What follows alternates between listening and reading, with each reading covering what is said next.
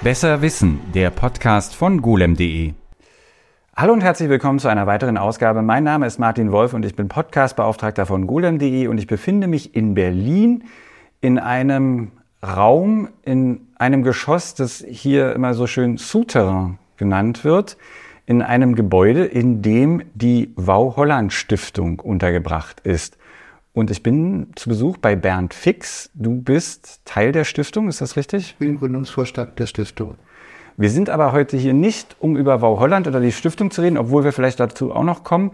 Wir sind heute hier, um über die alten Zeiten und die Anfänge von Viren zu reden und so ein bisschen, also das heißt so ein bisschen, eigentlich auch über deine Geschichte, wie du eigentlich dorthin gekommen bist, wo du dann gelandet bist, nämlich beim Chaos Computer Club.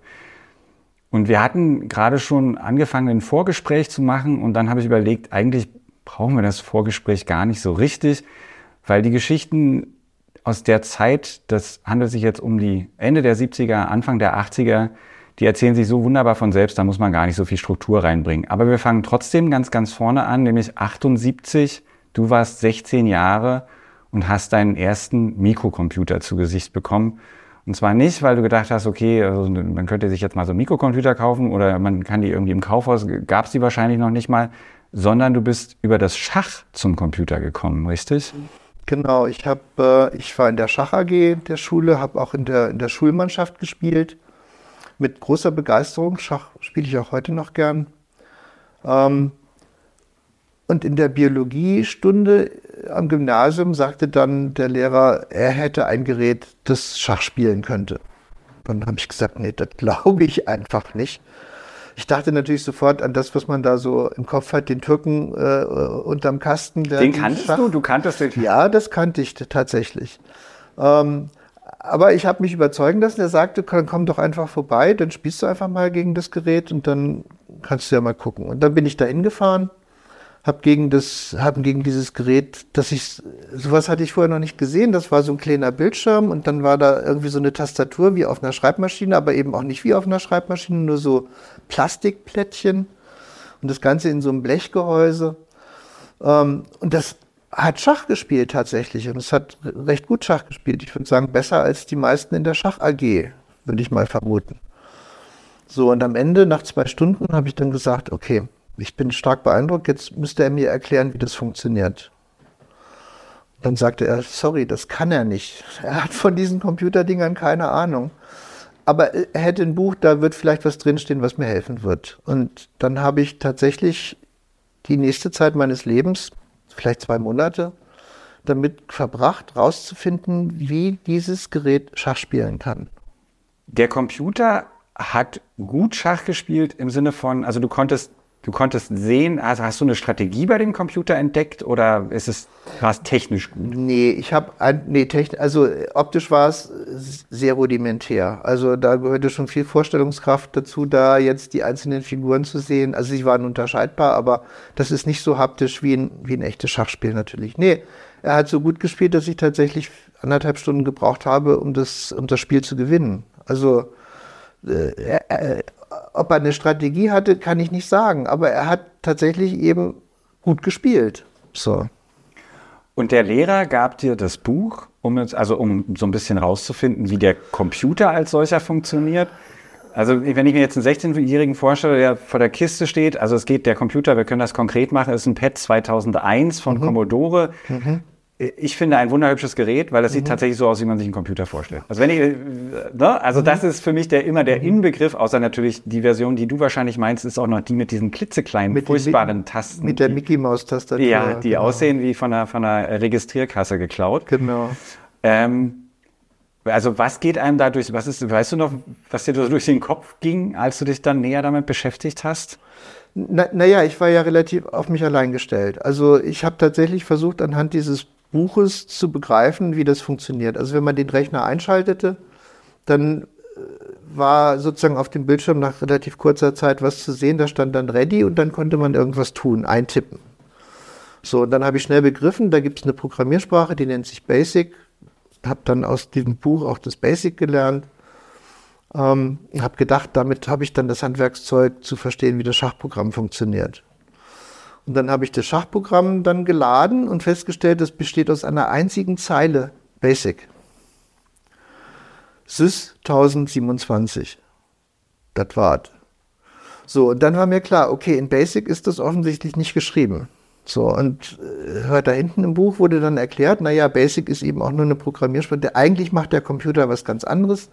Den programmiert man äh, eigentlich in Assembler. So. Und dann hatte ich das Problem, okay, jetzt weiß ich, dass es in Assembler programmiert. Ich konnte mir auch die Befehle angucken, das war jetzt übersch überschaubar. Aber dann hatte ich schon das Problem, wie komme ich denn da jetzt äh, an das, was das Programm ausmacht, ran? Also musste ich mir in Basic zuerst mal ein Programm schreiben, das mir diesen Assembler-Code auslistet aus dem, aus dem Schachprogramm.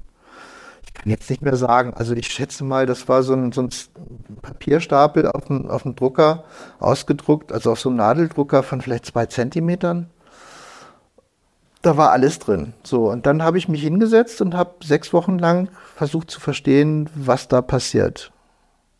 Und je mehr ich das gelernt habe, umso begeisterter war ich, weil es fällt dann natürlich auch immer leichter, weil man erkennt dann Sachen und weiß dann, okay, da braucht man gar nicht mehr genau gucken, jetzt weiß man, was da passiert.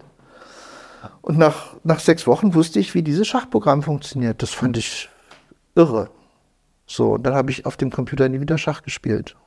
Das, hast du mit dem Computer dann was anderes noch gemacht oder kannst du? Ja klar, ich habe dann natürlich versucht mit dem mit dem äh, also sozusagen zu gucken, was kann man denn noch alles machen. Und jetzt ist es so, dass wenn man eben Assembler programmiert, man tatsächlich viel machen kann, was unter der Oberfläche läuft. Ich hatte in der Schule das wahnsinnige Glück, eben nicht nur diesen Biologielehrer zu haben, der mir den Computer dann noch überlassen hat, sondern auch andere Lehrer, die mich unterstützt haben in meinem Forscherdrang, will ich mal sagen, in meiner, in meiner Neugier. Ja. Ähm, und mich aber auch immer ein bisschen gelenkt haben, dass, dass man mit Computern eben äh, nicht nur, nicht nur tolle Sachen machen kann, sondern dass die auch durchaus eine Gefahr sein können, gerade dann, wenn man Computer nicht versteht. Äh, und das war eine Zeit, das darf man auch nicht vergessen, da war äh, Computer in der allgemeinen Bevölkerung mit zwei Sachen identifiziert. Rasterfahndung durch das BKA äh, und die Wegrationalisierung von Arbeitsplätzen in der Industrie. Also Computer waren eigentlich komplett negativ konnotiert ja, für, die, für, die, für den normalen Menschen. Ähm, und, und, und diese Richtung, also dass man, dass man auch hinterfragt, was kann man denn mit dem Computer noch so Ungewöhnliches machen, das hat dann eben auch in der, in der Schulzeit schon gefruchtet. Ich habe dann ein kleines Programm geschrieben nach Absprache mit dem Lehrer, äh, das einfach Rechenergebnisse fälscht. Wenn also Leute irgendwas programmieren, wie, die, äh, wie das Aufaddieren von Zahlen, wo man eigentlich weiß, wenn ich die Zahl von 1 bis 100 aufaddiere, dann muss das rauskommen. Wenn das nicht rauskommt, habe ich was falsch gemacht. Und so ein Hintergrundprozess, den ich geschrieben habe, konnte jetzt das Ergebnis jedes Mal bei jedem Lauf auf einen Zufallswert setzen. Die Leute sind verzweifelt, weil die haben den Fehler bei sich gesucht. Sie haben gesagt, wir müssen irgendwas in unserem Programm was wir da geschrieben haben, falsch gemacht haben. Auf die Idee, dass der Computer nicht das tut, was sie erwarten, sind sie einfach nicht gekommen. Aber er hat ja das nicht getan, was sie erwartet haben, weil du dafür gesagt hast. Ja, er hat getan, was ich erwartet habe. das ist, das ist schon so ein Anklang von Malware, ne? also sozusagen eine, eine Software, die die Ergebnisse... Heute, heute würde man sagen, trojanisches Pferd. Es macht sozusagen irgendwas im Hintergrund, was man nicht sieht und was man nicht kontrollieren kann. Heute würde man das wahrscheinlich so bezeichnen. Und du hast dann aber trotzdem, also du hast dich nicht nur äh, schon damals so ein bisschen hackertechnisch ähm, äh, betätigt, sondern du hast auch das Schachprogramm dann noch portiert. Ja? Genau, die, die Schule bekam dann ein halbes oder ein Dreivierteljahr später tatsächlich auch Commodore-Rechner, aber schon die Nachfolgeserie, die CBM 3032. Und das Schachprogramm lief auf diesen Computern nicht mehr. Obwohl das jetzt eigentlich vom Grundaufbau alles das gleiche war, war der gleiche Prozessor und so weiter. Äh, aber das, das BIOS, also die Grundsteuerung des Computers, war eben leicht geändert. Ja, und dann hat mich mein Schachlehrer, also mein, der Lehrer, der die Schach AG leitet, gebeten, ob ich denn jetzt nicht, weil ich doch das Schachprogramm so gut kenne, ob ich das denn nicht auf den neuen Rechnern zum Laufen bringe. Was ich dann gerne gemacht habe und habe damit die ersten 50 Mark verdient in meinem Leben. Für, für Programmierung. Und du bist trotzdem am Ende, bist du nicht ähm, beruflich Programmierer geworden. Du hast noch nicht mal Informatik studiert? Nee, also, also erstmal war das, als ich, als ich mit dem, äh, mit, dem, mit dem Abitur fertig war, das war 81, da gab es auch noch nicht so viele Fakultäten, wo man hätte Informatik studieren können. Das war durchaus überschaubar. Ich glaube, Hamburg und Bochum waren so die einzigen wirklich echten. Wo warst du damals, wenn ich noch kurz? Ich habe dann in Göttingen studiert. Und hab, gewohnt hast du auch da in der Nähe, oder? Nein, ich bin aufgewachsen in der Lüneburger Heide. Ah ja, okay. Also so etwas nördlich von Wolfsburg. Ja. Genau. Ähm, und dann habe ich mir angeguckt, was die da so machen. Das kann man ja also hinschreiben und dann kriegt man das Curriculum zugeschickt und so. Und dann habe ich mir das angeguckt und habe gedacht, oh Gott, ist das langweilig. Also das, das war bestimmt alles ganz, ganz wichtig, aber ich fand das langweilig, weil das war so, das war alles so formal, da, da war kein Spielraum. Das fand ich nicht gut. So, und dann habe ich gedacht, naja, dann studiere ich das, was mich äh, eigentlich wirklich interessiert. Also ich wollte als Kind immer Astronaut werden. Das war mein Lebenswunsch. Ähm, dann sagte mal irgendwann jemand mit deiner Brille, das kannst du knicken. Da wird man nicht Astronaut. Na gut, da habe ich gesagt, da wäre ich Astronom. Das ist wenigstens ein bisschen nah dran am Weltraum. Ähm, und habe dann angefangen zu studieren theoretische Astrophysik und Philosophie. Was, wie ich im kurzen Vorgespräch, das wir hatten, bevor wir diesen Podcast angefangen haben, möchte ich darauf zurückkehren, für mich erstmal gar nicht so nah beieinander liegt. Aber du hast gesagt, für dich sind das zwei Seiten der gleichen Medaille. Genau, das sind zwei Betrachtungsweisen des gleichen Dings, nämlich das, was außerhalb von uns selber liegt. Also Philosophie ist natürlich ein ganz großer Bereich. Aber es gibt eben, eben diesen, ich sag mal, naturphilosophischen Bereich und alle, alle Physiker, die wir so als große Physiker kennen, wie Einstein, die waren kein Doktor der Physik, die waren alle Dr. Phil, also Doktor der Philosophie. Weil das aus dem Studiengang gar nicht rausgelöst war. Das war erst eine Erfindung der Nazis. Und das hast du studiert und hast aber nicht den Computer aus den Augen verloren, sondern wie es so üblich war damals, eine Uni hat natürlich auch einen Rechner. Ne? Na, die haben, die haben vor allen Dingen ein Rechenzentrum. Die haben nicht nur einen Rechner, die haben ein Rechenzentrum. Das ist dann, das ist dann schon nochmal eine Steigerung. Das ist wie vom, wie vom Mofa auf, auf die Kawasaki sozusagen. Ja. Ähm, ich hatte, ich hatte eine relativ, also jetzt im Nachhinein gesehen, eine sehr gute Ausbildung in, in, in der Schule. Ich hatte Mathe und Physik als Leistungsfächer und habe festgestellt, also das erste halbe äh, Jahr, also das erste Semester Studium, da das kann ich, da brauche ich nicht hin zu den Vorlesungen. Da gehe ich in die Prüfung und und gut ist. Und dann habe ich äh, tatsächlich das erste halbe Jahr in Göttingen diese Berührung mit dem Großrechner gehabt, das eine völlig andere Welt ist als so ein Computer, den man sich auf den Schreibtisch stellt. Hab tagsüber geschlafen und bin nachts ins Rechenzentrum gefahren, weil dann die Lochkarten standsafrei waren. So. Aber was hast du mit dem Großrechner gemacht? Ich nehme mal nicht an, dass du da Schachprogramme drauf. Äh nee, da habe ich, hab ich keine Schachprogramme drauf laufen lassen. Also ich kann mich noch an ein paar Sachen erinnern. Eins, wo ich auch mit mehreren Leuten dann das äh, sozusagen im Team gearbeitet habe. Also das bin ja nicht der einzige Nerd, der sozusagen da 1982 äh, an der Uni rumläuft. Ähm, haben wir, haben wir das Schruddelloop-Programm von Vinograd nachgebaut. Das ist eine Simulation wo du, wo du Objekte hast in einem Raum und wo du sagen kannst, bewege die rote Kugel auf, die, auf den grünen Zylinder zum Beispiel. Und dann sagt er dir, kann ich nicht, da liegt schon ein blauer Block drauf. Also, wo man tatsächlich in fast natürlicher Sprache, also fast natürlicher Sprache, dem Computer Anweisungen geben kann, in dieser Welt zu operieren und er sagt dir, wenn was nicht geht, oder du kannst ihn fragen, warum hast du das jetzt gemacht, weil manchmal muss er dann eben ein Objekt wegnehmen, um die Anweisung zu erfüllen. Das war so die, eines der ersten AI-Programme. Ich wollte gerade sagen, das klingt ein bisschen vertraut. Das klingt also ein bisschen Im Jahr 2023 klingt das wie so ein Benchmark für aktuelle KI. Wie, wie, wie ja, aber das war natürlich viel primitiver. Also das, naja, das, klar, weil es total deterministisch war. Ne? Also man wusste halt definitiv, natürlich. was da passiert natürlich. und wie das rauskommt. Es war alles, es war sozusagen alles tatsächlich nachvollziehbar, was wir bei AI heute überhaupt nicht mehr haben. Ja. Ähm, es war in Lisp programmiert, die Programmiersprache, die schon auch in den 60er, 70er Jahren als die Sprache für künstliche Intelligenz gehandelt wurde. Wir dürfen ja nicht vergessen, AI ist nicht vor fünf Jahren oder zehn Jahren erfunden worden, sondern in den 60ern. Da wurde uns schon sozusagen alles versprochen. Die Rechner und die Programmierung war einfach nicht so weit, dass man dieses Versprechen auch nur ansatzweise hätte halten können. Aber die Idee ist natürlich sehr viel älter. Und während des Studiums, du hast den, den, den Großrechner gehabt, ihr habt sozusagen Sachen da drauf laufen. War das Teil auch vom Studium? Hast du da irgendwie, gab es Überlappungen? Naja, also es wurde äh, gerade, ich habe ja Naturwissenschaften äh, in dem Sinne studiert, war das natürlich klar, dass man irgendwann spätestens, wenn man die Diplomarbeit startet, spätestens dann tatsächlich sich auch mit den Rechnern beschäftigen muss.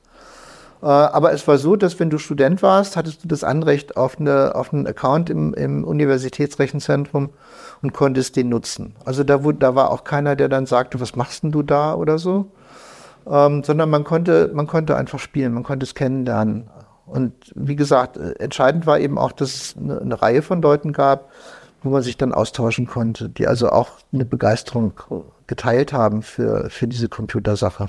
Ich stelle mir das auch dann immer so vor, dass genau diese Netzwerke, diese frühen Bekanntschaften, dieses, was du meinst, es gibt halt so ein paar Nerds, dass das halt dann dafür, dazu auch führte, dass man besti an bestimmte Informationen rankam. Denn sowas wie das Internet, und ich google das mal schnell, ich gucke mal eben nach, das war alles nicht möglich. Fachpublikationen mhm. gab es jetzt auch nicht haufenweise, wo die, ne, also die, die entscheiden für einen entscheidenden Infos, die Sachen, die man wirklich wissen wollte, diese Körnchen rauszufinden, muss damals schon echt auch schwierig gewesen sein. Na gut, für, die, für den Computerbereich gab es im Rechenzentrum natürlich eine eigene Bibliothek, die in, zumindest in Göttingen und später dann auch in Heidelberg, wo ich studiert habe, sehr gut bestückt war. Also wenn man, wenn man zu diesen Fachthemen etwas suchte, dann kriegte man die Informationen auch. Also das war tatsächlich, oder man konnte auch fragen, wurde das besorgt. Also das habe ich nie tatsächlich als Hinderungsgrund gesehen. Also ich habe das Internet nicht vermisst, obwohl ich ja noch gar nicht wusste, dass es das gibt. Ja. Äh, worauf ich hinaus will, ist, dass du von Anfang an ja auch so einen spielerischen Umgang mit, den, mit dem Thema hattest, wo eben auch geguckt wird, wo sind die Grenzen, wie können Sachen vielleicht in, einem, in einer Weise benutzt werden, wie sie nicht unbedingt primär gedacht sind. Ja. Und Anregungen dafür meine ich jetzt. Also das wäre heute, man guckt dann halt nach, okay, was kann man da alles machen, was kann man, das steht ja nicht in dem Buch drin, da steht ja nicht drin, aber wenn nee. die das und das machen, dann passiert je, Folgendes und dann... Nee, das, das steht da natürlich nicht drin. Also die, die Fragen, die man hat, wenn man was Ungewöhnliches machen will, muss man natürlich runterbrechen auf eine Ebene, die noch abgehandelt ist. Also wie, wie, wie zum Beispiel eben, wie sieht die Assemblersprache aus, wie wird Speicher adressiert, ja, was kann man lustiges auf dem Drucker machen? Also alles das ist natürlich versteckt da drin. Man muss es im Kopf nur anders zusammenbauen, um zu was Neuem zu kommen. Und das haben Leute zu dem Zeitpunkt ja auch schon einige Zeit lang gemacht. Also diese, die dann später äh, plötzlich notorisch wurden, diese Hacker gab es damals schon auf anderen mhm. Niveaus. Die mhm. Sache hieß mitunter anders. Ne? Mhm.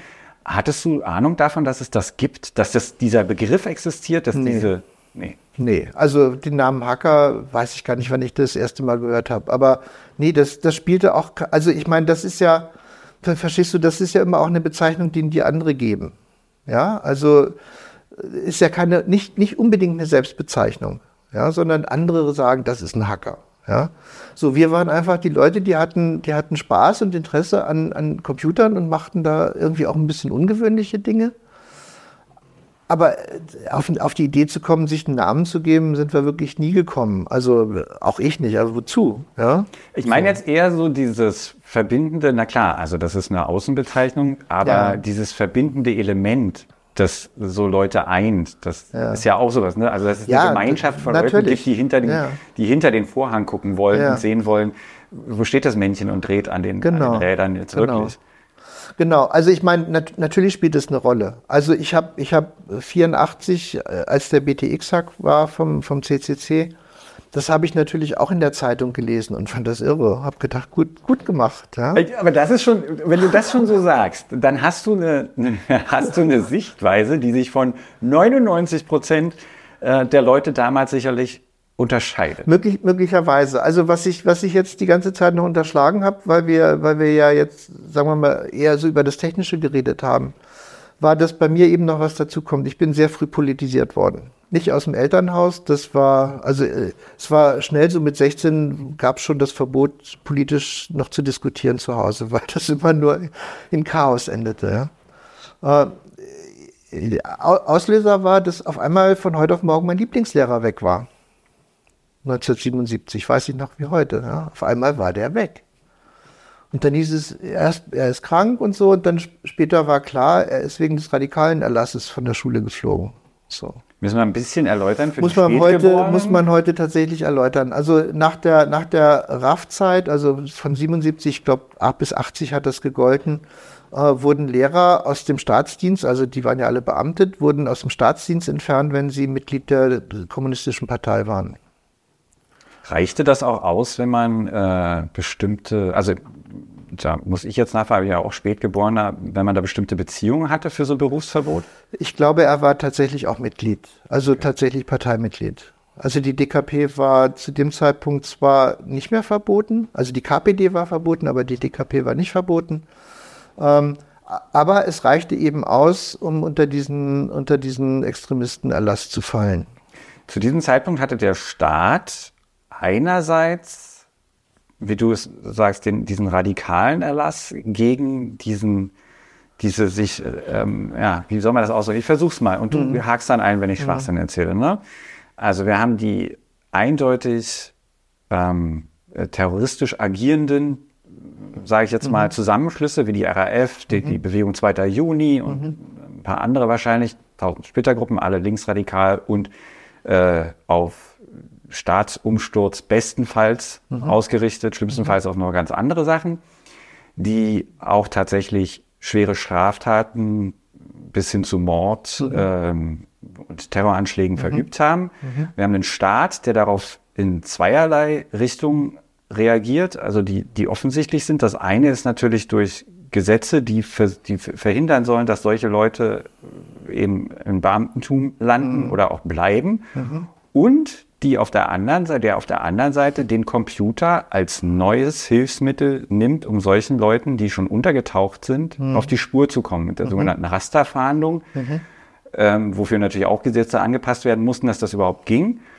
Und das heißt auch, dass in der Zeit eben du den Computer wahrnehmen konntest, nicht nur als ein positives oder Spielzeug, sondern da mhm. kommt plötzlich auch noch eine ganz andere Komponente von der mhm. Technologie rein. Naja, jetzt muss man, äh, das ist alles richtig, was du gesagt hast. Jetzt war mein Lehrer aber nicht Mitglied der RAF oder des 2. Junis oder, ja, sondern er war nur Mitglied einer Partei.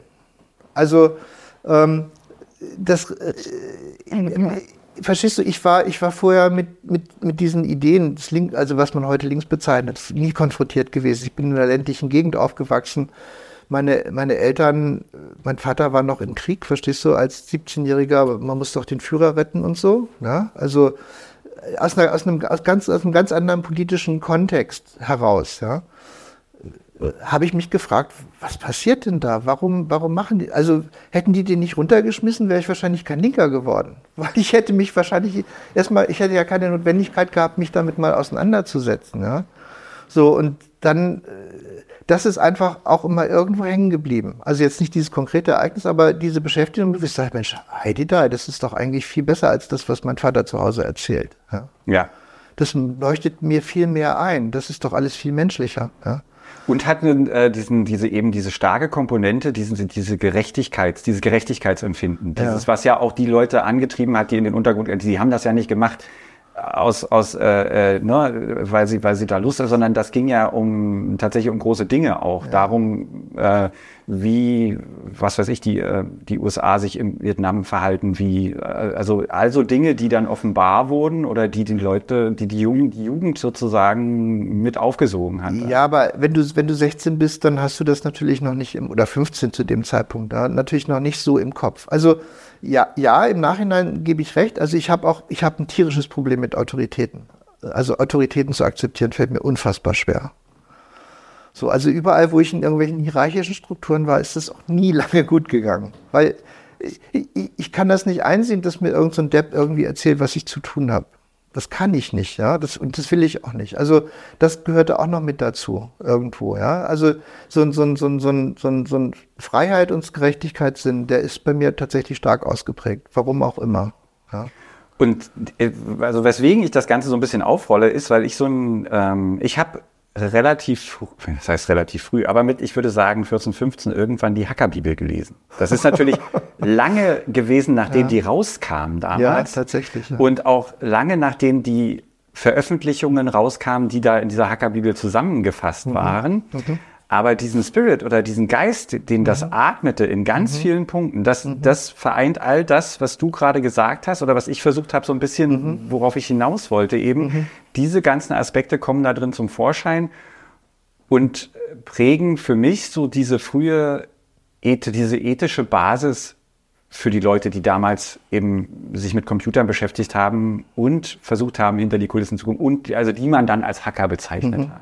Ja, jetzt muss man, jetzt muss man eben sehen, dass der, dass der Computer Ende der 70er und auch noch in die 80er Jahre rein von der, von der breiten Bevölkerung eben nur unter zwei Aspekten gesehen wurde. Das war die Überwachung, also du hast die Rasterfahndung ja schon erwähnt. Und das andere war die, war die Rationalisierung in Industriebetrieben. Also, dass die Leute konkret Angst hatten, dass sie ihren Job verlieren, weil der Computer kommt. Ja? Was ja tatsächlich auch passiert ist. Also, die Angst war ja nicht unberechtigt. Gibt es heute noch irgendwelche Leute, die, die Schriftsetzer sind oder, ja? Also, es sind ja ganze, ganze Berufszweige sind durch den Computer ja tatsächlich obsolet geworden. Ähm, und ich glaube, zu diesem, dass man mit dem Computer noch was anderes machen kann, gehört eben auch dazu, dass man sagt, man kann eben auch was Gutes mit dem Computer machen. Also ein Computer ist eben nicht nur ein Machtinstrument von denen da oben oder, oder, oder äh, der Kapitalisten im Betrieb, sondern es ist tatsächlich etwas, das konkret die Welt auch in eine andere Richtung ändern kann. Ja? Ähm, also wir haben äh, oder äh, dann in, der, in den 80er Jahren im Chaos Computer Club auch immer gesagt, ein Computer als Kommunikationsmedium, also die Vernetzung, also dass man da mit Mailboxen, damals gab es das Internet in dem Sinne ja nicht. Also wir haben das Internet sozusagen uns herbeigewünscht was jetzt im Nachhinein völlig naiv war, weil wir haben so Leute wie Facebook oder, oder Google oder sowas nicht auf dem Schirm gehabt. Wir Aber haben nicht gedacht, dass das jemand so pervers Nein. ausnutzen kann. Ja, also ich glaube, da wäre auch ähm, in den Künsten, also das hätte niemand äh, angenommen, weil die Voraussetzung dafür wäre ja auch gewesen, dass diese Technologie bis in den letzten Winkel jedes Lebens jedes Menschenlebens sozusagen vordringt. Was hat, alles, was, was hat Bill Gates 1978 gesagt? Was hat er gesagt? Ein PC auf jedem Schreibtisch. In jedem Haus. Das wäre ja vertretbar. Das wäre, da, da, würde ich, da würde ich sagen, okay, fein. Nee, was ich meine ist, ja.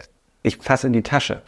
Ja. Und das, was ich rausziehe, ist ein Computer und der wird sofort Okay, nein, das, also das, dieses, das natürlich nicht. Und ja, das, das, ist ja die Voraussetzung für ja. diese äh, Sachen, die du gerade ansprichst, ist ja. dieses absolut, also wir, wir, wir sind in einem Takt jetzt gerade, wo wir ähm, äh, ähm, Informationstechnologie mhm. im wer, sage ich jetzt mal, an einem normalen Tag eine Stunde keine Informationstechnologie benutzt. Mhm. Das würde ich schon mal, finde ich schon ein bisschen, das kann schon außergewöhnlich sein. Mhm.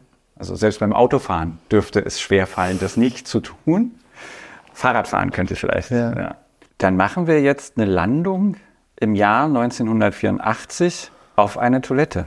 Auf einer Toilette in einer Göttinger WG, genau. Naja, da, da lag ein Spiegel rum und dann habe ich mit dem Spiegel gegriffen und so durchgeblättert und dann war da eine relativ kurze Meldung, keine Spalte, über, äh, über, über einen Wissenschaftler in den USA, der da gerade promoviert hat über ein Thema, Computerviren. Er hätte sozusagen sich mit selbstreproduzierenden Programmen auf dem Computer beschäftigt. So. Also ich habe den jetzt nicht mehr 100% vor Augen, man kann, kann sich den nochmal angucken, aber da stand wirklich gar nicht viel mehr drin. Also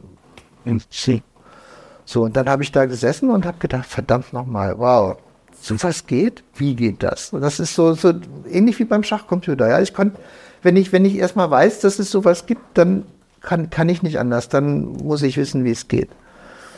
So, und dann hat es aber doch noch eine Weile gedauert. Also das Studium, ich habe nicht nur die ganze Zeit am Computer gehangen, also, sondern ich habe auch noch anderweitig Spaß gehabt. Äh, ja, es war die, es war die heiße Zeit. Es war, es war, es war der NATO-Doppelbeschluss gewesen, also äh, Friedens, Friedensaktivismus und man traf sich zu, man, traf zu vielen und man ging nach Brockdorf ja. und nach Wackersdorf und hat sich mit den, mit den an Polizisten geprügelt. Ähm, aber die, diese, diese Computersache hat mich irgendwie nie ganz losgelassen. Dann irgendwie ein halbes Jahr oder dreiviertel Jahr später habe ich dann angefangen und habe gesagt, jetzt schreibe ich einfach mal was, ich will mal sehen, ob, ob man das, wie das geht, ob man das, ob ich das hinkriege. einen solchen, also das, was ein, du in dem, also in ein Computer, also ein Computervirus ist ja relativ klar. Das ist ein Teil eines Programms, das in der Lage ist, sich an ein anderes Programm wie ein Virus in einer Zelle anzuhängen und dann eben dort aktiv zu werden. Also wenn das Programm gestartet wird, wird auch der Virus wieder mitgestartet und kann wieder ein anderes Programm infizieren, bis dann alles verseucht ist. aus dieser dürren Meldung Verseucht ist konntest jetzt schon der, der falsche Begriff, weil das ist schon eine Wertigkeit, die hatten wir damals gar nicht, weil dass Viren schlecht sind, wieso? Also ich meine, ja, wenn man das biologische Äquivalent nimmt und das war gerade AIDS-Hysterie, also Viren war natürlich schon ein Begriff, der auch, auch setzte, was damit passieren kann. Aber ich habe am Anfang tatsächlich auch noch drüber nachgedacht, ob man damit nicht auch gute Sachen machen kann. Also lustige Sachen, so äh, Updates für Leute, die vergessen, dass man updatet oder irgendwie sowas. Ähm, also deshalb ist verseucht vielleicht der falsche Begriff. aber ich muss dich noch mal kurz Ja. fragen, also du, aus dieser dürren Meldung, Ja. die wir hoffentlich finden und in den Ja, Shownotes ja, die, verlinken, die haben wir irgendwo liegen. Ähm, hast du entnommen, was die Grundidee von so einem Ja. Virus sein könnte? Also soweit war das auch beschrieben. Das ist Okay. eben ein, ein Programm, das andere Programme so infizieren kann, dass sie wieder andere Programme infizieren. Weil das ist ja nicht gesetzt, dass eine normale Veröffentlichung aus der damaligen Zeit, äh, Zeitschrift, Magazin, was auch immer, tatsächlich technisch das so korrekt wiedergibt, dass man daraus noch was machen Und kann Spiegel danach. ist keine technische, keine technische Zeitschrift, wenn man es mal genau nimmt. Ja, wenn das in Franzis oder in Elrad oder irgendwas erschienen wäre, hätte es noch vielleicht eine andere Qualität gehabt. Äh, nein, es war ausreichend für mich zu, also allein diese Idee in den Kopf zu kriegen. Und ich habe dann, ich habe dann natürlich auch in der Uni-Bibliothek mal recherchiert. Also was gibt's denn da schon? Aber gab es natürlich über Computerviren gar nichts. Es gab eine Arbeit von John Neumann von 1949 über selbstreproduzierende Maschinen. Ähm, aber das war natürlich wenig aussagekräftig. Und ähm, ich hatte dann, ich, ich bin immer so, wenn ich dann irgendwas fertig habe, dann interessiert es mich eigentlich schon wieder nicht mehr. Also ich hatte dann einen lauffähigen Virus und dann, Hattest du dem einen Namen gegeben? nee, der hatte, nee, der hatte nicht mal einen Namen. Für was, auf was lief der denn? Der lief auf, also der lief auf PCs. Ich hatte damals meinen ersten PC unter DOS. Also das, was man damals hatte. Windows gab es noch gar nicht. Nee. Ja. So, also ein ganz normaler PC. Wie er überall in der Uni. äh, Aber du hast ihn geschrieben und er war dann da und du hattest ihn auf deiner Diskette, wahrscheinlich Festplatte wirst du wahrscheinlich. Nee, Festplatte hatte ich Ja, natürlich stimmt. nicht. Ich hatte Disketten. zwei Disketten. Ich hatte zwei Diskettenlaufwerke. Ich war schon privilegierter. Ja. Ja. So, und äh, dann prüft man eben, macht er das tatsächlich? Also, das kann man ja dann relativ schnell prüfen. Macht er das, was er tut? Und dann war das abgearbeitet. Also, so aus dem Wesen. ist eine Art Proof of Concept. Okay, verstanden. Ab, kann man abheften. Ja. Warst du damals schon beim CCC? Oder Nee, damals war ich noch nicht beim CCC tatsächlich. Und ähm, hast den auch nicht weiterverteilt? Also oder hast du Nee, ihn? da auf die Idee wäre ich gar nicht gekommen. Also ta- tatsächlich war das für mich eine, eine rein. Eine, ich ich wollte es wollt's ja nur verstehen, mehr wollte ich doch gar nicht, verstehst du? Ich wollte damit, ich wollte das nicht verkaufen. Ich äh, habe auch nicht gewusst, dass das vielleicht tatsächlich andere interessiert. In Heidelberg war ich ein bisschen isolierter. Da gab es jetzt keine Gruppe mehr wie noch in Göttingen. Ähm, so, und dann ist 84 aber eben auch noch eine, eine zweite Sache gewesen. Ähm, die mir gerade nicht einfällt. Was hatten wir denn? Du hattest es aufgeschrieben. Ähm, das war dann nicht der Virus, sondern doch, das war der Virus. Telebox. Nein, nein, du hast echt, genau, die Telebox. Genau. Die Telebox haben wir Genau. noch nicht, ja. Genau, das, das war dann der Einstiegspunkt. Also, ähm, ich hatte Anfang 86 wurde in, wurde in Heidelberg ein neues Postzentrum eingerichtet und zur, zur äh, feierlichen Eröffnung stellte dann auch die Deutsche Bundespost damals ähm, ihr Telebox-System vor. Telebox, das war im Prinzip E-Mail. Also du konntest über den Computer, da konnte man sich einloggen über DATEXP oder über einen Modem und dann konnte man ähm, dann konnte man Briefe, also elektronische Post hin und her schicken. Da gab es Postfächer für Firmen und so und so war das gedacht. Also es gab E-Mail eben zwar schon im universitären Bereich, also E-Mail war zu dem Zeitpunkt schon erfunden, so ist es nicht, aber es hatte jetzt sich einfach in der Industrie und in Verlagen und sowas einfach noch nicht durchgesetzt. Und die Telekom dachte, naja, das ist ein neues Geschäftsfeld, das machen wir mal. Haben dieses System gemacht, wahrscheinlich wieder mit IBM, wie schon bei BTX. Hat ja schon mal so Hat, halt, hat ja schon mal super funktioniert. genau. Und dann äh, war eben diese Veranstaltung und der, der gute alte Administrator dieses Systems kurz vor der Rente tippte sein Passwort so langsam ein, dass es schon fast Fremdschämen war, ihm auf die Finger zu gucken und das Passwort mitzulesen. Ähm, ich bin dann nach Hause gefahren, habe meinen Computer angeschmissen, das Modem und habe erstmal das gesamte Telebox-System leer gesaugt. Also erstmal alles runterholen zum Angucken. So, und dann fand ich das interessant, weil dann waren da so Sachen, da, da hatte dann zum Beispiel die Firma Brother, so ein Druckerhersteller, ich weiß gar nicht, ob es den immer noch gibt, wahrscheinlich nicht mehr. Doch, doch. Doch, gibt's noch mhm. tatsächlich. Die Firma Brother hatte da einen Account mit dem Passwort Big Brother, was ja sehr, sehr, sehr passend war. Äh, andere Industriebereiche. Die, die einzige Zeitung, die ich gefunden hatte, war die Taz tatsächlich. Die Taz hatte dort Accounts. Ähm, und dann hatte ich eben einen unfassbar dicken Stapel äh, von Ausdrucken aus dieser, also das gesamte System. Äh, und dachte, Mensch, wenn die das jetzt, also das interessiert jetzt sicherlich andere.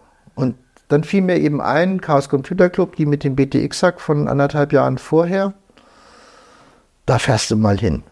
So, und dann bin ich, habe ich meine sieben Sachen gepackt mit den, mit den Ausdrucken, bin von Heidelberg nach Hamburg gefahren und da in der Schwenkestraße 85 aufgeschlagen und bin wow in die Hände gelaufen. So, und das war nochmal wieder so ein, so ein Kick. Also Wow war jetzt nochmal noch was ganz Besonderes. Also das war jetzt nicht wie die Gruppe vorher, wo die auch alle interessiert waren, sondern er war zehn Jahre älter und ging genauso an die Sachen ran wie ich. Das fand ich irgendwie erstaunlich. Das hat mich weggeblasen. Und dann haben wir, haben wir über diese, über diese Sachen diskutiert. Dann kam Steffen dazu. Steffen, Steffen Verneri, genau. Ähm, und sagt, Mensch, ja, das ist doch toll und wir planen doch jetzt auch gerade den nächsten Kongress und so, aber da machen wir jetzt eigentlich erst was anderes, da haben wir den Schwerpunkt Computerviren. Ich sage, ja, Computervirus habe ich auch programmiert. Ja. Steffen, echt? so, dann war ich sozusagen sofort fürs Podium gebucht für den Kongress. Ja. Und auch gleich äh, äh, komplett drin. Also, ja. ne? also kann ich mir vorstellen, weil ja. wenn die Chemie so stimmt und die ja. äh, Sachen so übereintreffen, das wusstest du aber vorher gar nicht, oder? Du bist nee. im Zug, du hast im Zug, hast du noch nicht gewusst, also im Zug nach nee, Hamburg? Vorher. Also ich war ja nie jemandem vorher begegnet, aber von dem, was sie machten, war mir eigentlich klar, das muss, also ich wäre nicht auf die, wenn jemand im Zug gesagt hätte, du fährst da hin und das sind alles ganz schreckliche Leute, ich sag, warum? Die machen doch coole Sachen, warum soll die denn schrecklich sein? Ne? Ja. Ja, also ich meine, auch so wie du es erzählst, also was ich vorhin schon meinte, eben die, das klingt total danach, es ist alles, dass es, dass es alles schon ziemlich gut passt. Ähm, hat es denn letztendlich längerfristig auch so gut gepasst? Ja, War das denn so? Hat es so. Naja, ich, ich meine, gut, wir sitzen hier heute in der Bauerleitstiftung. Und ich habe mit Wow dann später in Heidelberg sogar eine Wohnung geteilt. Also Wow ist dann irgendwann von Hamburg auch nach Heidelberg gezogen. Und dann haben wir da unser Chaos veranstaltet. Also da, da gab es natürlich, gab es da, war das mehr als jetzt nur der Computer. Mhm. Ja, so. Mhm. Ähm, und die, die, dieser, dieser CCC war eben eine recht, recht, also war eine Mischung von Leuten, die zwar alle irgendwo das gleiche Interesse hatten, also eben das Computer und, und Hacken, oder was man Hacken nennt. Ähm, aber die kamen eben tatsächlich zu diesem frühen Zeitpunkt, als das eine Handvoll war, ja, oder zwei Hände voll, die kamen eben auch alle aus einer, aus einer relativ politischen Ecke. Der eine war, hat in der Hafenstraße Häuser mit besetzt. Der andere war Vivau Amateurfunker. Andere haben im, im, im Druckbereich gearbeitet, also im Medienbereich. Also da kam, da kam eben, da kam mehr dazu als nur ein technisches Interesse, sondern irgendwo auch ein politisches Bewusstsein. Auch wenn der eine in der, in der CDU war oder die FDP gut fand oder irgendwie sowas. Das, das wollte ich gerade fragen, Rolle, ob das ja. so eine, so eine uniforme ähm, politische. Nee, war es äh, tatsächlich nicht. Das ist also, auch interessant, finde ich. War es tatsächlich nicht. Also jetzt würde man, wenn man das alles mittelt, würde man sagen, das waren dann, das waren dann die Linken in der CDU Klar. Oder, oder die Linken in der FDP Klar. oder die waren ja auch nicht mal Mitglieder, aber ja, ja. die konnten sich mit denen auch anfreunden, sagen wir mal so. Aber das waren dann, es waren immer die Liber Liberalen.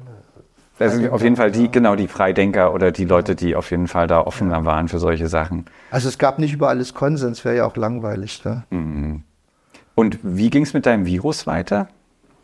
Naja, der Virus, äh, dann, dann äh, sagte ihm Steffen, er, er plant, also Steffen hat damals sozusagen den Kongress, also den, den Fahrplan, also das Thema sozusagen immer wesentlich geplant. Und er wollte eben Computerviren machen. Er hatte jemanden aufgetrieben, den Ralf Burger, äh, der sich mit Computerviren beschäftigte. Deshalb kam sie überhaupt auf das Thema.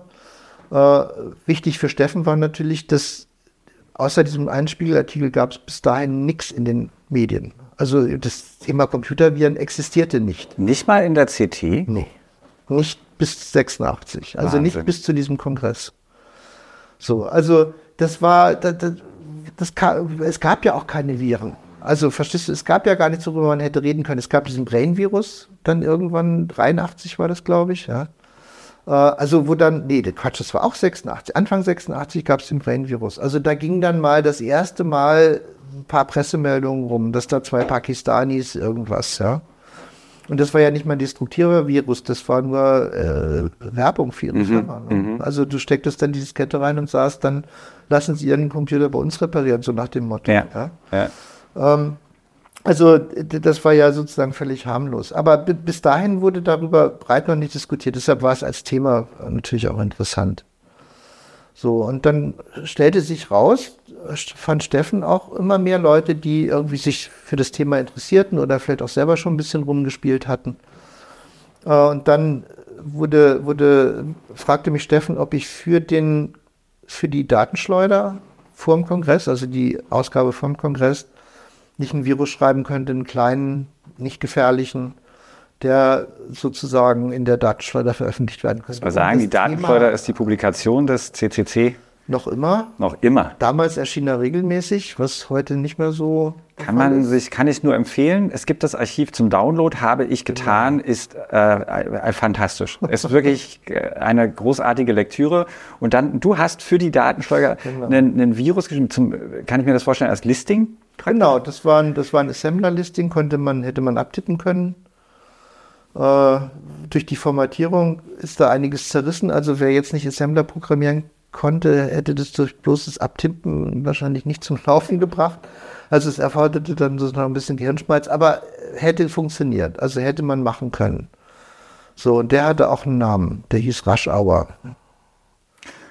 Die Sache, einen funktionierenden Virus in einer ähm, öffentlich äh, zugänglichen mhm. Publikation so zu publizieren, ähm, das spiegelt auch so ein bisschen dieses, wie soll man sagen, äh, gegen den Strich des CCC wieder. Es gab zum Beispiel ja auch eine Anleitung für ein ähm, Modem, das Datenklo.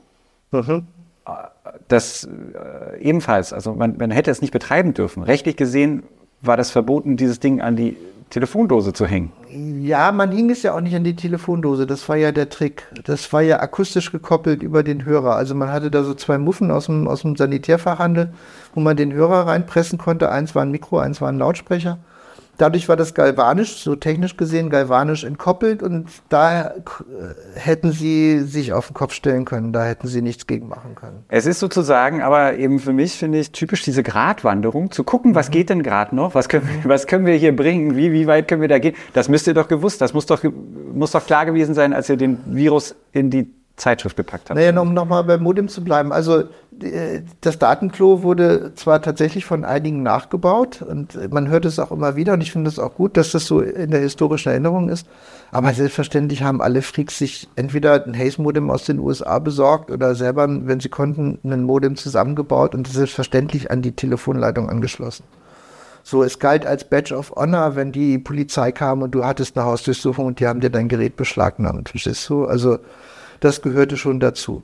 Und der Spruch von Wau dazu war immer nur, weil das tatsächlich strafbewehrt war. Also das war, äh, das kann man sich heute ja überhaupt nicht, nicht vorstellen. vorstellen. Kann man sich ja? überhaupt nicht vorstellen. Das Anschließen eines, eines eigen, eigenen Geräts an die Telefondose war mit, mit fünf Jahren Haft, also maximal Haft belegt. Das waren zwei Jahre mehr als das fahrlässige Auslösen einer Atomexplosion.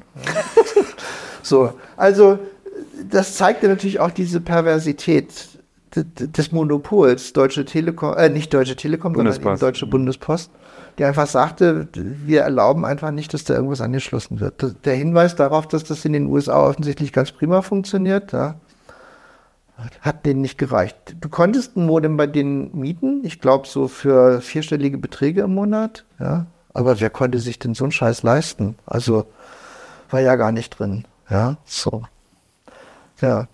Und aber zum Virus zurück. Es gab die Ausgabe. Der, das mhm. Virus war in der Ausgabe drin und mhm. also du hast gesagt, man hätte das jetzt also jetzt nicht so ohne weiteres nachproduzieren können. Und dann kam der Kongress, oder? Genau, genau. Dann gab es einen Kongress, wo das erste Mal im Prinzip jetzt auch, da, da waren tatsächlich auf einmal auch ganz viele Journalisten da. Ähm, auf einmal. Welches Jahr, über welches Jahr reden wir jetzt 86. noch? Immer noch 86. Ja, gut, das, da, das waren immer Journalisten auf dem Kongress, mhm. weil man, konnte man immer lustige Sachen berichten. Aber das war ein Thema, was die heiß machte, weil die natürlich sofort auf der Schiene waren, das ist was Gefährliches. Ja. Ne? So. War das schon eine Zeit, wo ihr von den Journalisten so eine hohen Eintrittspreise verlangt habt? Ja. Großartige Geldbeschaffung. Ich glaube, glaub, das war schon von der, vom ersten Kongress ja? an so, ja. Können wir nachgucken? Wir also ich meine, dass ich mal irgendwann gelesen hätte, dass da gab es so sehr, auch sehr wohlwollende ähm, Berichte über die allerersten. Und da dachte ich immer, okay, und dann hat man später, dann hat man gesehen, okay, jetzt kostet aber der Eintritt äh, für ja, die Presse aber, sehr aber viel ich Geld. ich weiß nicht, was kostet heute ein, ein Kongressticket? Ich bin da nicht mal mehr auf dem Laufenden. So 140, ja. 150 Euro, was umgerechnet vielleicht 300 Mark wären. Ja. Verstehst du? Und da mussten die Journalisten 60 statt 20 zahlen oder irgend sowas. Okay, also, okay. verstehst du, das war, okay. das hatte natürlich alle das hatte eine andere Relation. Ja. Das konnten die locker, locker als mhm. Spesen mhm. bei ihrer, bei ihrer Redaktion irgendwie abbuchen. Also, das war jetzt nicht ein Hinderungsgrund. Und kam das Virus dann, wurde das dann öffentlich? Also nee, also bei, äh, bei, bei dieser Veranstaltung ging es tatsächlich jetzt nicht mehr um das Virus, sondern da hat Ralf Burger einen Vortrag, äh, also so, so eine Art Lehrveranstaltung gemacht, wie funktionieren Viren. Da gab es dann so, so Basic-Demo-Sachen auf dem Bildschirm, dass man eine Vorstellung davon kriegt, wie so ein Virus funktionieren kann. Na, und dann wurde eben auch darüber diskutiert, was sind denn nun Viren? Sind die böse? Sind die gut? Also kann man damit was Gutes machen? Oder sind die nur böse? Was eben ein bisschen gepusht wurde, auch aus dem Publikum natürlich. Ähm, jetzt, wo du, jetzt, wo wir darüber erzählen, ich weiß, dass es die Aufnahmen von diesem Kongress gibt. Ich werde mir die nochmal besorgen und mir das auch nochmal angucken. Habe ich nie wieder gemacht. So was wir damals tatsächlich alles für Unsinn geredet haben. Ich weiß nur, dass der in der ersten Reihe saß der Brunstein, Professor Brunstein, äh, der immer eine sehr enge Beziehung zum, zum Club hatte. Ähm, dass er FDP-Mitglied war, fanden wir nicht weiter schlimm, äh, weil er war derjenige, der von dem Bundesverfassungsgericht das Recht auf informationelle Selbstbestimmung durchgesetzt hat. Also er aufgrund seines Antrags hat das Bundesverfassungsgericht das festgelegt. Deshalb hatte er bei uns natürlich einen Stein im Brett. Ja. Mhm. Und der Brunstein fand das so interessant, dass er in der Hamburger Uni sofort ein Institut gegründet hat für Computerviren. Also da gab es dann eine Arbeitsgruppe und, und die forschten an Viren und allem drum und dran. Also das hat sozusagen relativ schnell Effekt gehabt, diese Veranstaltung, 86 auf dem Kongress. Ist das im Nachhinein vielleicht auch so ein bisschen selbsterfüllende Prophezeiung? Weil man könnte jetzt ja argumentieren, wenn keiner davon weiß, dass sowas existiert ja. und es nur eine begrenzte Anzahl von Leuten auf diesem Planeten gibt, die sowohl ja. Zugang zu einem Computer haben, als ja. auch diese Herangehensweise, die wir vorhin schon ausgiebig diskutiert haben, dann könnte es ja sein, dass sich das gar nicht zu einem größeren Problem auswächst, weil nur sehr wenige Leute überhaupt das so Na, das, das wenig ist vielleicht nicht das Entscheidende, sondern was sind das, was sind diese wenigen Leute? Also was, wie sind die drauf? Hm. Verstehst du, wenn hm. die wenn die sozusagen gutmütig sind, ja, dann hast du völlig recht. Aber wenn sie sozusagen das dann als Herrschaftswissen nur noch für sich nutzen, dann hast du genau den gegenteiligen Effekt. Also deshalb, weil, du weißt, Informationsfreiheit ist nun eins der Sachen, die im CCC und auch in der Warland Stiftung ganz, ganz oben stehen. Also es ist kein Security durch Obscurity, sondern eben einfach der offene Umgang. Der offene Umgang damit. Anders kann es gar nicht sein, genau. Wie ging es weiter? Naja, es gab dann, auf einmal war ich der Virenexperte im CCC. Ja. so, und weil, weil das Thema dann tatsächlich Fahrt aufnahm, jetzt nicht durch die Aktivitäten des CCCs, sondern tatsächlich, weil draußen Leute anfingen, Viren zu programmieren. Also ich 87, Anfang 87 gab es noch eine Liste aller bekannten Viren, die nannte sich The Dirty Dozen, weil es zwölf Viren waren. Zwölf. Ja, und auf einmal kam jeden Monat oder äh, dann später auch alle zwei Wochen irgendwie irgendjemand um die Ecke und es gab wieder einen neuen Virus. Also tatsächlich setzte das eine Lawine in Gang. Ich will nicht sagen, dass der CCC das ausgelöst hat oder dass diese Veranstaltung das ausgelöst hat. Die Zeit war einfach wahrscheinlich reif dafür. Ja? Ähm, und die Medien haben das natürlich gerne aufgegriffen, weil das ist immer eine gute Story. Verstehst du? Da kommt irgendein, also jetzt Computer-Aids war das, was in den Nein. Medien, ja, doch. Das wurde durchaus als Begriff ja, weil das, das resonierte ja mit den Leuten. Ja, ja. Das war die Zeit, wo man sich überlegte, kriegt man AIDS, kriegt man keinen AIDS und so, ja? Also, ne? Ja. So, also das, das resonierte und das kam gut an und, und so wurde dann einfach mehr darüber berichtet und dann hatte ich immer die ehrenvolle Aufgabe, dann irgendwie durch die Welt zu reisen und irgendwelche Interviews oder Panel-Diskussionen zu dem Thema zu machen.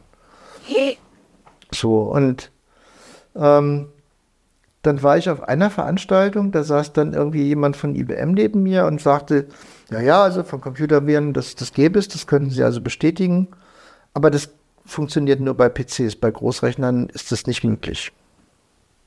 Hat er das irgendwie begründet? Nö, er ist von IBM. Also Okay, ja, ich meine. Ja, okay, nein, gut. Ich verstehe die Frage nicht. Natürlich nicht.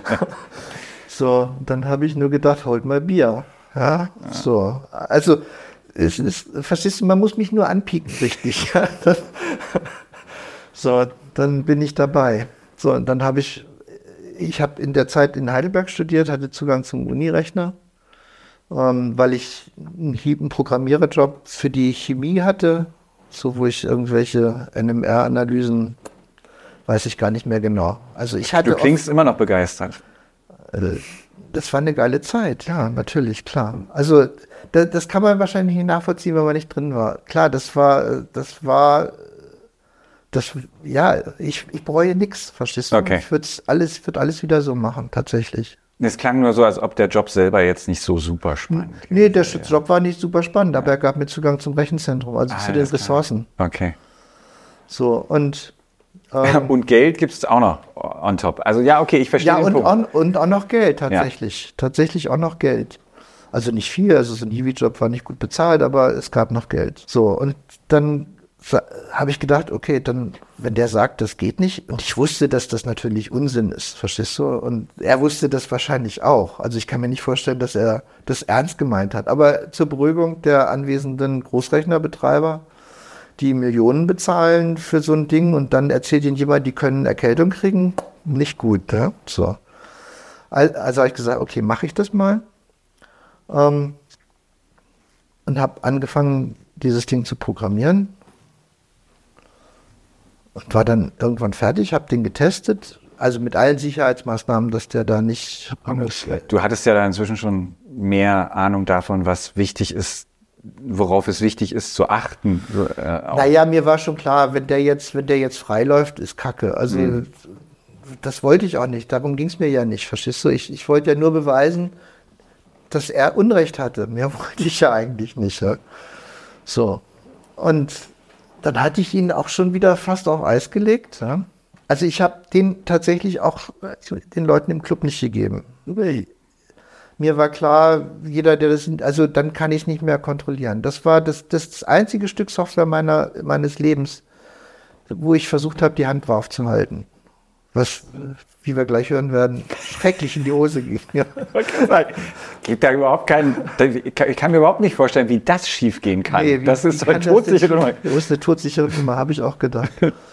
So, und rein, reingerissen hat mich tatsächlich mal wieder das politische Engagement. Es war dann 87 und 87 sollte die Volkszählung stattfinden. So, und ich war, habe mich als Journalist versucht und habe dann irgendwie Pamphlete gegen die Volkszählung geschrieben, warum das scheiße ist und dass diese Daten uns gehören. Auch da für die Spätgeborenen ganz kurz noch die Einordnung. Naja, Ja, eine klar. Einordnung. Ne? Die Volkszählung ist eine Sache gewesen, die gibt es auch heute noch. Und die Wieder, Regeln, wieder, oder wieder. wieder, die Regeln sind die gleichen. Bekommt man einen Zettel in den Briefkasten, auf dem steht, dass man bitte teilnehmen soll, dann hat man das zu tun. Ja, Das wenn du es ist nicht, tust, kannst du, kannst du sanktioniert werden. Ja. Also da gibt es tatsächlich Strafen. Und was damals bereits eine Sorge war, die nicht unberechtigt war, war das die Behauptung, dass die Daten, die dort erhoben mhm. werden, komplett anonymisiert mhm. sind und auf keinen Fall rückverfolgbar sind, mhm. dass diese Behauptung nicht wirklich haltbar ist. Naja, das, tatsächlich hat es der CCC bewiesen. Es gab eine hm. Programmiererin aus dem Umfeld des CCCs, die ein Programm geschrieben hat, mit dem man genau diese De-Anonymisierung machen kann. Sie war, glaube ich, äh, Doktorandin beim Brunstein. So, also die eben zeigte, das ist, die, das sind zwar so viele Selektionskriterien, aber äh, das geht eben exponentiell. Das haben die meisten Leute nicht im Kopf. Also du kommst mit wenig Kriterien, kannst du eben diese Menge schon sehr stark eingrenzen. Und du brauchst nicht viele Informationen, um aber einer Person zu landen. Bei damals, weiß ich nicht, 60 Millionen oder 50 Millionen Leuten. Was man ungefähr Vergleich, als Vergleich vielleicht ranziehen könnte, ist, wenn Leute sich heute ähm, wenn, wenn heute Webseiten sogenannte Fingerprints bei Rechnern nehmen, also die bestimmte mhm. Teile der Konfiguration, mhm. wenn man die mhm. äh, äh, ausliest, ne, dann brauche ich gar nicht wissen, was exakt jetzt äh, das für ein Rechner ist, sondern das reicht mir aus. Das ist so einzigartig als Fingerabdruck, dass man das wieder zurückführen könnte genau. auf die einzelne Maschine. Und mhm. genau solche Merkmale kombiniert hätten dann einen Rückschluss auf die Person doch ermöglicht. Mhm. Mhm. Und das Ganze hat mit der steigenden auch mit dem steigenden Einfluss des CCC dazu geführt, dass 87 wirklich große sich eine große Bewegung gegen diese Volkszählung gebildet hat. Ja, aber das war nicht nur der CCC, das war wirklich, das war eine, das war eine sehr breite, sehr breite Bewegung tatsächlich. Also auch von Leuten, die eben mit Computern gar nichts anfangen können oder die Computer nur für nur böse halten. Mhm. Ne? Weil das war ja jetzt nicht der gute Computer, das war jetzt der böse Computer, über den wir reden. Ähm, also das war sehr breit, aber der CCC hat dann natürlich lustig mitgemischt, wo immer er konnte. Ja. Okay. Ähm, und ich hatte eben, ich hatte eben einen Text geschrieben, den wollte ich an die Rhein-Neckar-Zeitung geben. Und dann hatte ich zu Hause hatte ich so einen, so einen neuen, neuen Nadeldrucker. Wenn man da Texte ausdruckte, das sah immer irgendwie unprofessionell aus. Ja? Und dann dachte ich, naja gut, okay, dann schreibe ich den Text jetzt mal und in der, in der Uni hat es ja einen Laserdrucker. Dann also einen Laserdrucker. Einer der ersten. 1987, das ist. Ja, äh, so, ja. und da bin ich dahin und dann habe ich das sozusagen, habe ich das da über den PC-Pool, habe ich das auf dem Laserdrucker gedruckt. Allerdings stand der Laserdrucker jetzt nicht im Raum, wo du ran konntest und konntest dir die Blätter nehmen. Sondern das war wie in Rechenzentren üblich. Du gabst deinen Job ab, also die Lochkarten ab und kriegtest die Ausdrücke sozusagen in ein Fach gelegt. Also da gab es Operators, die liefen zu den Geräten hin und her. Auch ein Job, der ausgestorben ist. Auch ein Job, der ausgestorben ist. Ja, noch nicht ganz, aber also in der Form zumindest mal. Ja. So, und dann ist dieser Operator, hat also diesen Ausdruck aus dem Laserdrucker genommen, ja, hat geguckt, was ist denn das? Ja? Irgendein Aufruf zum Volkszählungsboykott. Was hat das mit der wissenschaftlichen Arbeit im Chemieinstitut oh. zu tun? Hat das äh, sozusagen dem Rechenzentrum der, der Leitung gemeldet. Ja, die haben gesagt, leg das jetzt mal dahin und wir positionieren uns da mal und gucken, wer das abholt. Ja? Und so, das war ich. so, und ähm, dann hatten sie natürlich eben jetzt nicht nur den Ausdruck, sondern sie wussten ja auch, von welchem Account aus ich das gemacht hatte. Haben sie sich mal angeguckt, was liegt denn da noch so rum? Noch mehr, noch mehr äh, politische Aufrufe? Und dann stolpern sie über eine Datei, da steht in fünf, fünfzeiligen großen Buchstaben Virus drüber, ja. Das, so hast du die benannt. Nein, da stand, ich, ich kann dir den Ausdruck gerne mal, mal, ist glaube ich auch im Netz zu finden. Da steht drin Virus, bitte nicht laufen lassen und ja. Das waren deine Vorsichtsmaßnahmen auch für sozusagen, falls doch jemand darauf. Ja. Eigentlich war ja deine Idee, dass, du, dass das Ding halt auf jeden Fall unter Verschluss ist. Aber ja, aber ich dokumentiere immer, mache ich okay. heute noch. Okay. Also ich meine, gut, es ist ja irgendwie nachvollziehbar, dass man die Datei nicht irgendwie nennt äh, play.exe oder wie auch immer ja. äh, ne? oder ja. tetris.com, aber dass sie wirklich Virus heißt und dann, naja, okay. Und dann auch noch drin steht, dass es ein Virus ist und dass das gefährlich ist und dass man das bitte nicht und so, ja. So, auch in Assembler geschrieben für den Großrechner. So, und dann, das weiß ich jetzt natürlich alles nur aus zweiter Hand, weil da war ich ja nicht dabei. Aber ich habe mich mit dem, mit, dem, mit dem Leiter vom Sicherheitszentrum später mal, mit dem kommen wir noch dazu, musste ich mich dann eher auseinandersetzen. Der hat mir dann viel, viel erzählt. Also, die haben das gefunden, Virus, das hat ihnen natürlich sofort was gesagt. Aber funktioniert das? Macht das Sinn? keiner war in der Lage, im Rechenzentrum das zu beurteilen. Also haben sie das Ding an IBM geschickt. Und IBM hat nach längerer Prüfungszeit gesagt, jawohl, funktionsfähiger Virus, Gefahr, Gefahr. So, und dann wussten sie ja, ich bin das. Also der Account hätte ja, war, war ein gescherter Account, hätte auch jemand anders noch sein, theoretisch noch sein können. Wussten sie, dass ich das war, wollten mich exmatrikulieren. So wegen terroristischen Anschlags aufs Rechenzentrum oder so ein Scheiß. Ja. So, und ähm, ich, ich war natürlich, ich war natürlich am Boden zerstört erstmal, weil ich dachte, verdammt nochmal, ich hatte doch überhaupt nicht vor, hier irgendwas zu tun. Ja, jetzt, was ist hier mit Freiheit der Forschung und hin und her? Ähm, jetzt hatte ich aber vorher schon immer meine Auseinandersetzung mit dem, mit dem Rechenzentrum gehabt. Also ich hatte auch schon mal sowas wie, wie ein Programm geschrieben, das tat so, als wäre es der Einlog-Bildschirm. Und dann saßen die Hanseln davor, tippten ihre Credentials ein, also Benutzername und Passwort, und dann sagte das System keine, keine Verbindung. Und meldete sich ab und der echte Bildschirm kam. Aber die konnten, der war optisch natürlich nicht zu unterscheiden. So, und dann hatte ich eine, eine Sammlung von, von. Ein klassischer Move. Ein sehr klar, ja, ja, aber kannte damals natürlich noch keiner. Doch, kann, doch, habe ich mir nicht ausgedacht. Hatte ich irgendwo schon gelesen, dass man das so Ja, du, kann. aber die Leute, die davor saßen Nee, und denen das dann passiert ist, die, hätten, die wären jetzt nicht unbedingt auf die Idee gekommen. Genau. Ja. So, und dann bin ich eben zum Rechenzentrum gegangen, habe gesagt, hier und so, da müsst ihr das, wäre gut, das und das zu ändern und das da irgendwie steht, vorher den, das Ding mal ausschalten, das Terminal, weil dann ist es weg und so. Oder die Tastenkombination drücken, dann ist es auch weg.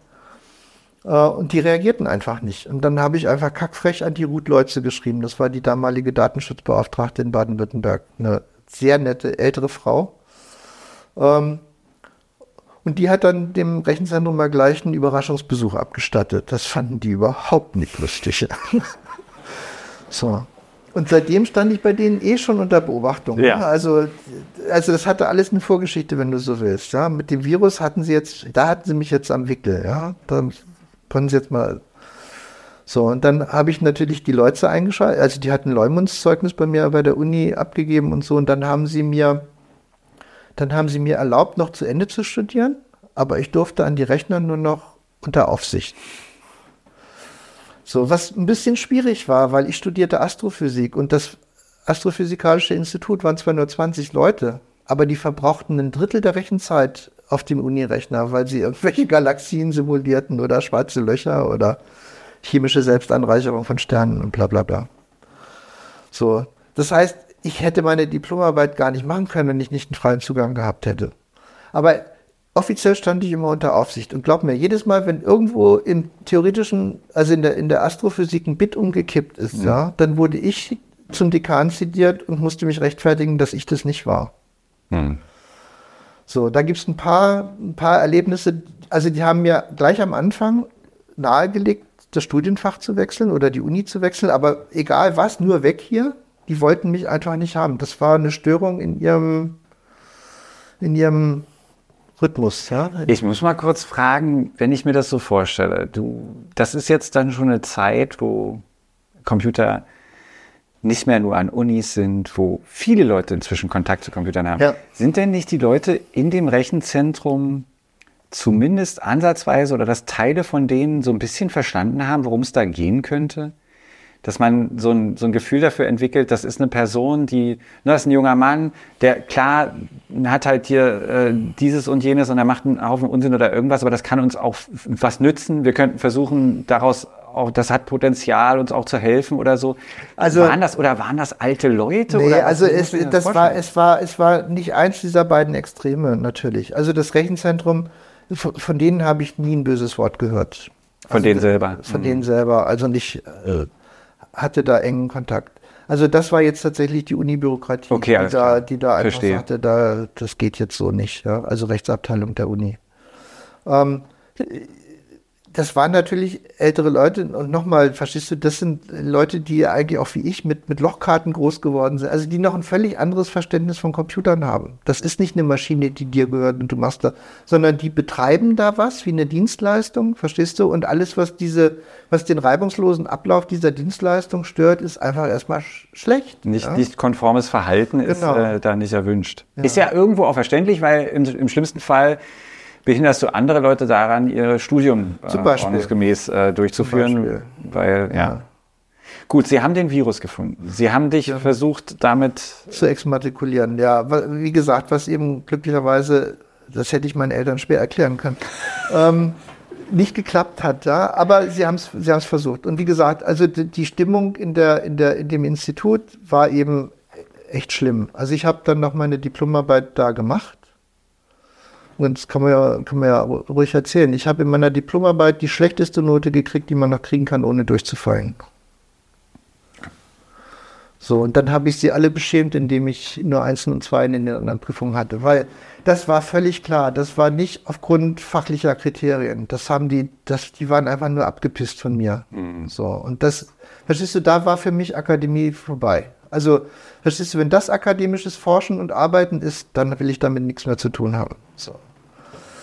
Und bin eben dann, äh, bin, nein, ich, äh, bevor ich raus bin, gab's, gibt's, gab's, äh, mein Streit mit dem, oder meine Auseinandersetzung mit dem Unirechtszentrum hat natürlich nicht, nicht aufgehört, auch nachdem sie mich schon exmatrikulieren wollten. Der, der, der AStA, also die Studentenvertretung, und in Baden-Württemberg wurde die 86, 87, 87 wurde die erst wieder halbwegs legal, die war vorher verboten gewesen. auch das äh, ist wieder so ein. Schlagsicht. Naja, aber das ist auch wieder so, so eine Sache, die sich zurückführen lässt auf genau diese Zeit äh, in den Ende der 70er. Ne? Weil ein großer Teil der Leute, die damals äh, sehr offen oder teilweise auch nicht so offen mit den Terroristinnen und Terroristen sympathisiert hatten, waren eben in den Asten, waren äh, eben Studis logischerweise. Und ja, aber das war eben nach Bundesland unterschiedlich. In Göttingen äh, war Niedersachsen, war ich ganz normal in der Fachschaft und da gab es ein Asta und ganz alles völlig normal. Und ich kam nach Heidelberg und auf einmal gab es das nicht. Also zu dem Zeitpunkt noch nicht, ja. Heidelberg war aber auch sowieso so ein bisschen äh, so ein Brennpunkt. Ne? Gab es da nicht das Patientenkollektiv? War das nicht Heidelberg? Ja. Ah, okay. Na gut, andere Geschichte müssen wir jetzt nicht ja ausführen. eine Geburtsstätte der Grünen natürlich. Ja, ja, Und so. okay. Also, ja. Aber, also, wie gesagt, äh, da gab es dann zumindest wieder irgendwelche Mitbestimmungen und es wurde das erste Mal ein studentischer Vertreter in den EDV-Ausschuss musste gewählt werden. Wen haben sie genommen? so. Und auf einmal saß ich da sozusagen mit den, mit den Leuten vom Rechenzentrum und auch von den, von den, von den einzelnen Fachbereichen, die jetzt äh, großes Interesse an den, an den, an den, am Rechenzentrum haben, also hauptsächlich Naturwissenschaftler, natürlich Chemie, Physik und so, ähm, wo dann eben über, über die Anschaffung von neuen Geräten und bla bla bla diskutiert wurde. Es war noch 86. Ähm, und 86, 1986 hatte die Uni 600 Jahrfeier. Die war 1386 gegründet in Heidelberg, hatte 600 Jahrfeier und zur Feier, zu, dieser, zu diesem feierlichen Ereignis hatte sich IBM überlegt, dass sie dem Rechenzentrum eine sogenannte Vector Facility schenkt. Eine Vector Facility war, was man heute Parallelrechner nennt. Also das war sozusagen, man konnte mehrere Sachen parallel rechnen. Ansonsten war der Großrechner wie ein ganz normaler kleiner Computer komplett sequenziell. Zwar getimeshared, also, aber eben sequenziell. So, jetzt gab es ein Problem. Die, diese Technologie galt in Amerika als Militärtechnik. Und es gab innerhalb der NATO die, die COCOM-Regelung, die den Export von Hochtechnologie vor allen Dingen in den Ostblock blockierte. So, jetzt trauten die Amerikaner den Deutschen aber schon lange nicht mehr. Das heißt also, auch der Export nach Westdeutschland war schon nicht mehr zulässig, weil die wussten, wenn das erstmal in Westdeutschland ist, Ich wollte gerade sagen, das war ist aber auch wieder nicht. morgen in der Das, DDR. ja. das, genau, ich, das war auch nicht ausgedacht. Das wäre, also das war durchaus Ja, ja, die, äh, die, die. Sorgen, also, die Sorgen waren völlig berechtigt. Ja. Ich meine, es gab diesen Hochtechnologieschmuggel auch mit Wechseln und so, den gab es die ganze Zeit natürlich. Also da, wo etwas verboten ist, gibt es Leute, die Zu der Zeit hatte die DDR und die Sowjetunion hatten ESA und das war eine 1 zu 1 Kopie mehr oder minder von IBM 360. Genau. Und damit war klar, das Zeug wird da landen, früher oder später. Also, Also alles, alles, was man da, was man da macht. Naja, jedenfalls, ähm, jedenfalls sollte diese Vector Facility kommen und die Uni hätte sich eben verpflichten müssen, dieses, wenn sie dieses Geschenk annimmt, dass sie, dass sie den Zugang zu, diesem, zu dieser Vector Facility und damit zum ganzen Rechenzentrum, weil das kannst du da nicht mehr rauslösen. Das ist dann Teil des Großrechners. Für Leute aus, aus China, aus Iran, aus, gab es eine ganze Sanktionsliste, die hätten dann nicht mehr an den Rechnern dürfen. So, und das Uni-Rechenzentrum hat das auf Anordnung des, des, äh, der Uni-Leitung sozusagen einfach in die klammheimlich in die Benutzerbestimmungen aufgenommen. Man musste jedes Jahr einen Benutzervertrag unterschreiben, wenn man einen Account haben wollte. Und hat das nicht an die große Glocke gehängt. Und ich sehe in diesem, in diesem Ausschuss diesen Entwurf für dieses neue Formular und denke, mich tritt ein Pferd. Ja? Da wollen die einfach den Leuten, und da wären Leute dabei gewesen, die hätten ihr Studium auch nicht zu Ende führen ja, können, klar. weil sie ohne Rechner gar nicht hätten arbeiten können. So, und da bin ich sofort, da bin ich natürlich sofort zur Presse gelaufen und habe da auch zum Glück dann, äh, ich glaube, das war damals Deutschlandfunk oder Südwestfunk, bin mir gar nicht mehr sicher, die dann einen bitter, bitter bösen Radiobeitrag äh, gemacht haben, wo der Uni vorgeworfen wurde, dass sie im vorauseilenden Gehorsam unzeitgemäße NATO-Interessen vertritt und so. Also das war für die hochnotpeinlich, was dann darauf hinauslief, dass die Uni auf das Geschenk verzichten musste. Und schon wieder fanden sie mich nicht mehr so lustig. Ich sehe da ein Muster. Ich sehe da, ja, das kann durchaus sein. Ich, ich hatte nichts gegen die Uni. Ich habe da gern studiert. Es war eigentlich alles okay, aber ich also war nicht vorgesehen, sagen wir es mal so. Was ist mit deinem, mit deinem Virus passiert? Naja, nachdem der bei IBM war, weiß ich es nicht. Also ich habe dann Verstehst du, nachdem die Uni da dieses, dieses Hackmack mit der Exmatrikulation hatte und so, habe ich darüber nicht mehr nachgedacht. Ich habe den Virus immer noch nicht freigegeben, obwohl mir klar war, wenn die den an IBM schicken, ja, ähm, dann kann der überall sein. Und dann haben die den wahrscheinlich auch nicht nur an IBM gegeben, sondern an wen auch immer. Aber das ist reine Vermutung. Ich habe keine Ahnung. So, und dann wirklich zehn Jahre später zehn Jahre später genau, hat mich irgendein Journalist, wir haben was gemacht über, über, über ein ganz anderes Thema, also auch ein IT-Thema, aber in den USA und so. Und dann fragte er mich, ob ich der Bernd Fix wäre, der in dem Buch von Peter Schweitzer erwähnt wird. Und ich habe keine Ahnung, ich kenne das Buch nicht, ja. Und dann hat er mir das Buch fotokopiert oder den, den Teil des Buches fotokopiert, um den es geht, wo im Prinzip dargelegt wird, dass der BND sich 87 diesen Virus angeeignet hat, äh, um damit Rechner im Ostblock zu sabotieren. Das war das erklärte Ziel dieser Operation Rahab. So, und wie du vorhin schon erwähnt hast, das war, der Virus war für ein IBM 370-System oder eine 3090, aber ein 370er-System äh, das auf der, auf der, auf den, auf den russischen Nachbauten eins zu eins wahrscheinlich gelaufen wäre. Wahrscheinlich tatsächlich ohne Anpassung. Ja. Ähm, und das fand ich dann irgendwie tatsächlich uncool auf einmal, weil das, das halt, sowas hatte ich auch vorher noch nicht erlebt, weil mir war ja bewusst, dass das gefährlich ist, aber dass mir das jemand klaut und daraus eine Waffe macht oder versucht daraus eine Waffe zu machen, das fand ich schon ganz schön ernüchternd, ja. Damit hatte ich in meiner Naivität nicht gerechnet. Also nicht ernsthaft gerechnet, da. Das ist ja, ja, also ich, ich glaube auch, dass, ja, vielleicht, also heute weiß man natürlich, dass solche, dass solche Schadsoftware eben von Akteuren, Geheimdiensten politisch. Ja, heute oder, ist das, heute ist das allgemein. Und damals hätte ja. man das wahrscheinlich gar nicht so angenommen, dass das jetzt die Idee sein könnte.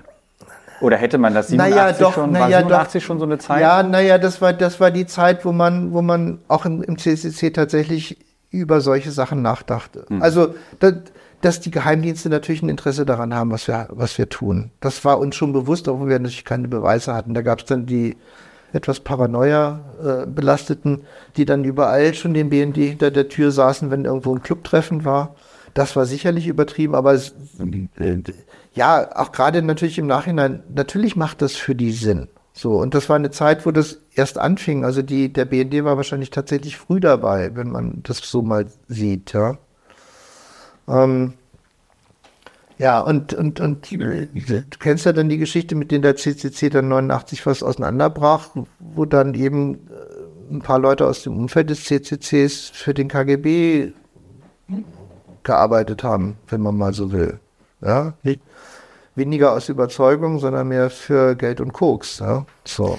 Das ist die Geschichte um Karl Koch. Äh, mhm. Hier kann ich verweisen äh, auf leider keinen Podcast. Ich würde jetzt gerne schamlose Eigenwerbung machen. Wir haben aber noch nie einen Podcast zu Karl Koch gemacht. Ich finde, das ist ein tatsächlich ziemlich sinnvolles Thema. Ich sehe auch hier an einer Tafel oder habe gleich schon beim Reinkommen gesehen, auf einer Tafel hier in der, bei der Bauholland Stiftung gibt es die Todestage und da steht er auch mit bei.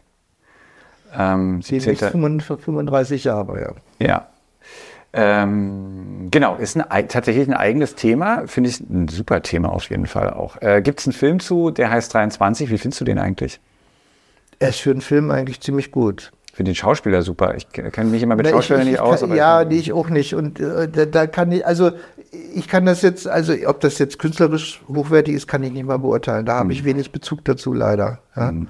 Äh, aber ich kann sagen, dass es im Rahmen eines Films die tatsächlichen Handlungen relativ gut abdeckt. Der ist in den 90ern rausgekommen. Nee, oder ist der in den frühen Ja, nee, der ist noch in den 90ern, ich glaube 98 oder so ist der, glaube ich, rausgekommen. Also ich habe den seitdem auch nicht mehr gesehen, aber ich weiß, dass ich ihn damals äh, mhm. äh, ganz gut fand. Cool.